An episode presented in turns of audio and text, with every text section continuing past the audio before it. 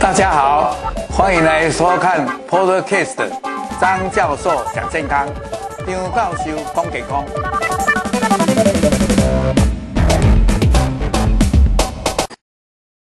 各位朋友，大家好。那么这个是第二堂有关于基因检测。哎，那就是谈到这个消费者基因检测。那这一堂课其实，哎，跟我们现在跟各位讲的蛮切身的，因为这个现在是慢慢在蓬勃发展。那对各位来听的，哎，朋友们很重要，因为我们的星河或者我们大家都非常要重视这一块，因为这一块可能将来大家一般的民众都很想了解，为什么叫做消费者基因检测？各位有没有看到下面的这个英文叫做 “Direct to Consumer Genetic Test”？它就是直接对于我们这个消费者，哎，你可以透过网站、透过药局，或者有时候还是在大卖场，你就可以去买到这个，然后你自己回去就可以操作，很简单，而且可以寄到哎这个哎公司。那么公司就会在短的时间里面检查出来，把结果告诉你，甚至还会给一些呃以后要注意的一些信息，呃，而且有的公司还会有叫做接受咨询，也就是他们会请来一些呃基因学的这些专家学者或者医生来跟呃这些消费者来做解释，所以这种消费者基因检测，我个人认为将来的这个产品会越来越多。而且越来会越普遍，而且它针对的使用的范围也可能会更广泛，而且对于健康的促进，真的也有它某种程度的帮助。那我们接下来就来看一下，那我们今天就会讲到消费者基因检测的趋势，还有它检测的过程，还有它怎么样来分析，甚至于它怎么样来做一些客制化的服务，还有因为这样做了以后。那到底对我们的诶、健康有没有帮助到？比如说，诶、叫我们怎么样吃食物，叫我们怎么样做运动，或者怎么样选择保健食品，甚至于要怎么样诶、来诶、请教医生啊，这一方面都有帮助。但是呢，我们也不要忘掉，如果这个太泛滥的话，那可能呢，他有时候个人的隐私没有了，甚至于他有时候要去投保，有没有受到影响？还有，诶，这个配套，诶，有没有会被泛滥的使用？那这些都是我们要去关注的焦点。那么基因检测，诶，刚才已经提到了，它就是放在这个药局或者大型的卖场，甚至于靠网站、网络来诶推推展出去。啊这个是将来是必然的趋势。那这个呢，就可以了解你个人的健康，哎，你有没有什么对什么过敏啦，或者你对诶一些诶运动要做哪些啦，或者你有没有可能会比较有哪些诶食物不能吃啦，或者你比较会肥胖啦，或者甚至于对一些什么什么的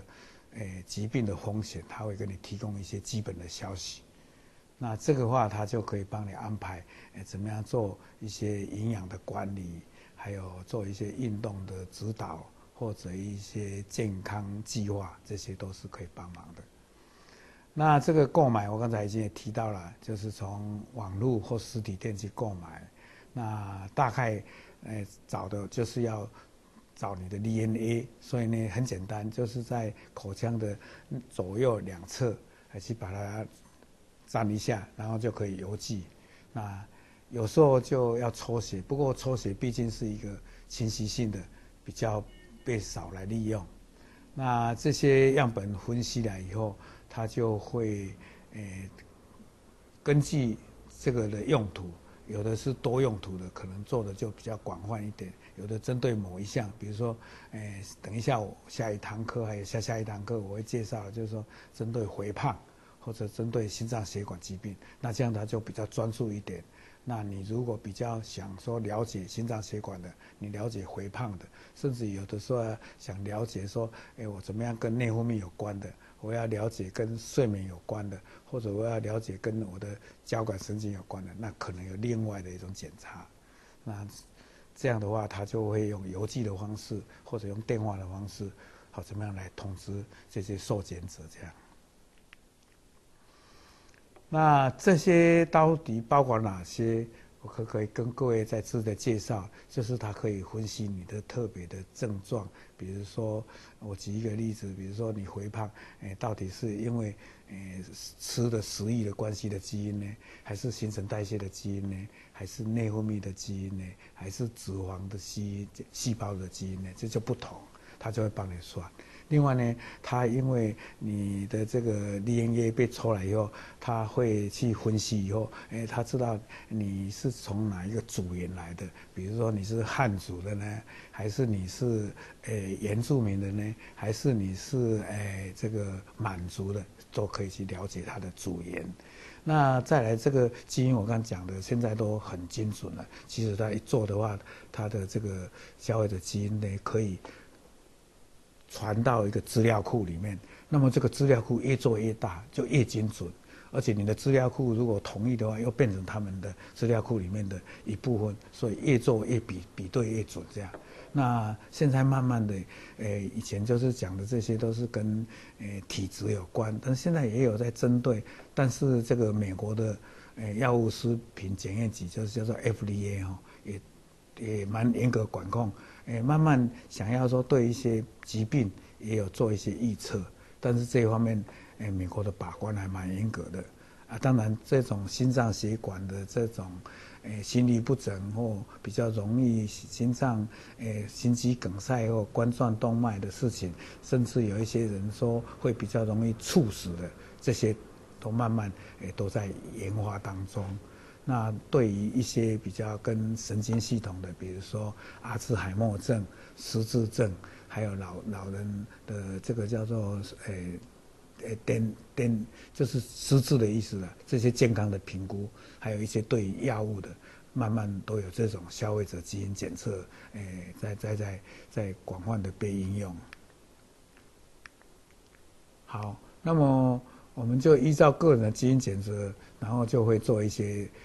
饮食健康的指标，然后了解了你些疾病有什么风险，然后就会让你或者你已经结婚了跟伴侣在将来的家庭做一些健康的计划，或者在生孩子或者在将来的诶各方面的这些生活规划有一些比较好的一个计划。那这个刚才已经提过了，对于组员运动能力这些都是比较被认为。比较低风险，也就是说做了以后，也可以提供你一些信息，但是呢，好像不会说哦，你一听了会恐慌。那如果对一些乳癌啦、遗传性疾病啦、健康风险的，就变成变成中度高高度风险。所以这一方面的消费者基因的检测，在这一方面的这种报告或者他的建议，他一定会比较严谨，而且比较保守一点啊。然后会最后一句话，我相信会。提供就是说，你最好还是请诶、欸、医疗的专家帮你来做一个评估。不过呢，已经把你锁定在一个方向里面，这样是不无诶帮助。但是这种帮助当中，我们也要考虑到，就是说会不会造成恐慌，或者反而变成对对你生活上是一个压力。所以，而且呢，这种检测呢，一定要不能贵。这贵的话，大家说弄不起。所以，第一要便宜，第二要操作简单，第三呢要快速。第四呢，要还是要适当的解释、跟咨询、跟服务，意思就有一点售后服务了。那这个就是根据这样环节来说话，我上一节就提到了这种所谓的叫做全基因系列，就是把你所有未知的已知都弄出来。那这种叫做 Full Genome Sequencing，那就是现在做到已经叫做次世代的。那这个当然就好几万个基因这样。然后另外一种呢也很好了，就是我们知道在基因里面有一个叫做，诶外显子跟内显子，exon 跟 intron，那大部分的遗传的信息都在 exon，所以呢这样的话就缩短了一些，那这样的话就价钱就会比较便宜一点，那几乎所有的信息也知道了，这种叫做 four exome sequence，。那么我们讲的这种所谓的。消费者基因检测呢，那这种就选定一些基因，所以呢，必然就会比较少一点，而且是用晶片的性质。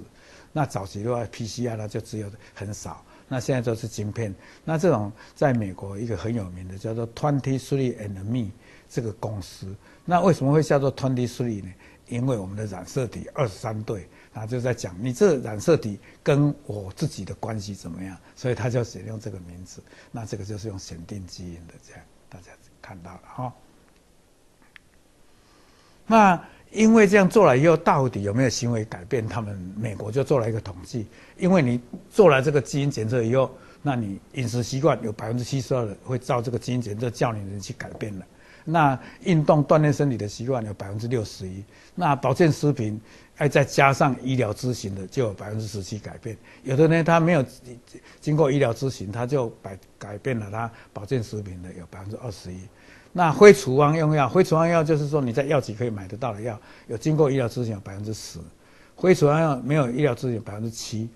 啊一些比较重要的就是医生才能开的处方，有在经过咨询的有百分之十一改变。那没有医疗资源的，他就当然会比较少了。这个是处方的用药，你又没有医疗咨询，你自己就是要改变的，很少了，这百分之二。大部分还是要请教一下医生啊，医生说哎可以改哦，你再改。所以大部分的这改变的情形就是这样的情形。那消费者这基因改变，我们就讲一下好处。第一就是说，他可能公司就直接跟你讲啊，你自己就去买得到，所以很方便。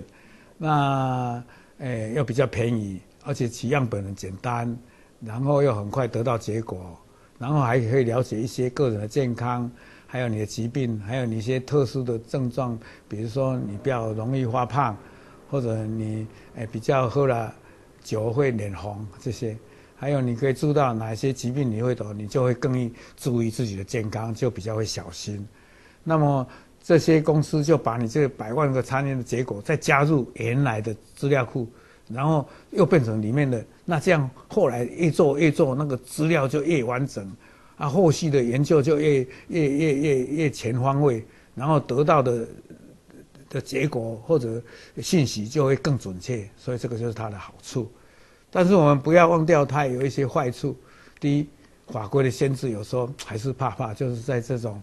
哎，你不能讲啊，去讲出来了。还有检验的结果可能诶没有那么准确啊。你你有时候给给你的结果好像差强人意，讲啊，我了解怎样也无甲讲的啥，呃，大概有时候会怕这样。但是呢，这个有时候呢，因为讲了一些呃家族的关系啦、主人关系啊，结果好像有一点，好像出乎他意料之外，阿姨在害怕，而且失望啊。这个有时候搞不好因为这样造成一些。呃，家里的不和气还是什么也说不定，所以这个也要小心。而且他都会说：“哎，阿里这是给他粗略的评估，是不是对准确性、判断性稍差一点？”所以有时候会有这些小小的缺点。还有得到消息啊不完全或者错误的解读啊，再做出一个不正当的呃行为或想法也不好。或者得到了一些病，但是这个病老实说证据不是很充分，那这样的话可能造成比较过度的放大解释或者误导也不好，而且隐私有没有做得很好？所以这个诶跟你做的这个公司一定要在隐私方面不能被利用或者被盗窃，而且会不会这个结果又影响你的保险？那这些都大家比较。关心的这个议题，不过现在这个都慢慢解决了，大家也可以放心。那也要注意一下这个公司有没有过度宣传。像我像等一下介绍的，我觉得做的还蛮准确的，所以我才愿意来跟各位分享。那这些人后面有没有很多的专业人士，像有没有遗传的专家顾问来给你提供咨询？如果这个。诶，没有验证，哎，也没有咨询的人，那这样的话就好像，诶，不是很完整，有一点残缺。还有这些变异的下面背后，这个科学根据有没有很完整？啊，解得清楚清楚不清？还有我刚才最后讲的这些实验室有没有通过验证？我现在都有一个叫做，呃，laboratory developed test，就是 L D。T S，这个就是现在国家已经通过了叫做细胞疗法，还有基因检测的，诶、这个在实验室的这个研发出来的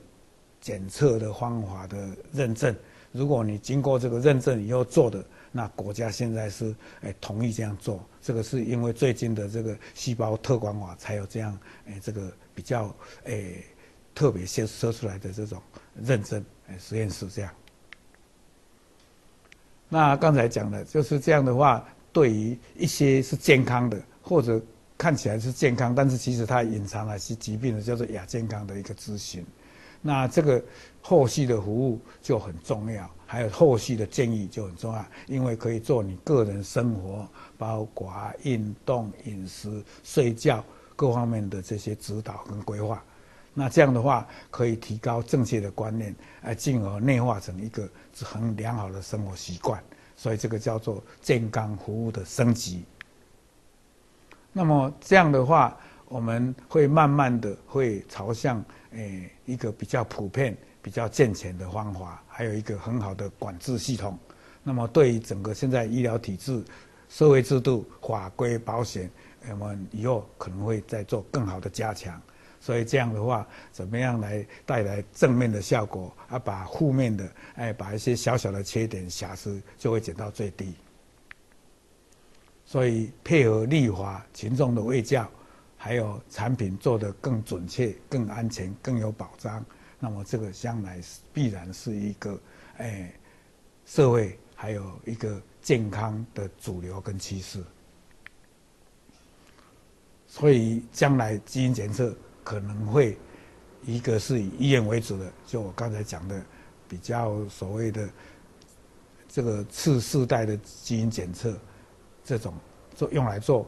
疾病的遗传疾病的预防，还有各种各类癌症的诊断、治疗、追踪用。另外一个就是所谓的消费者基因检测，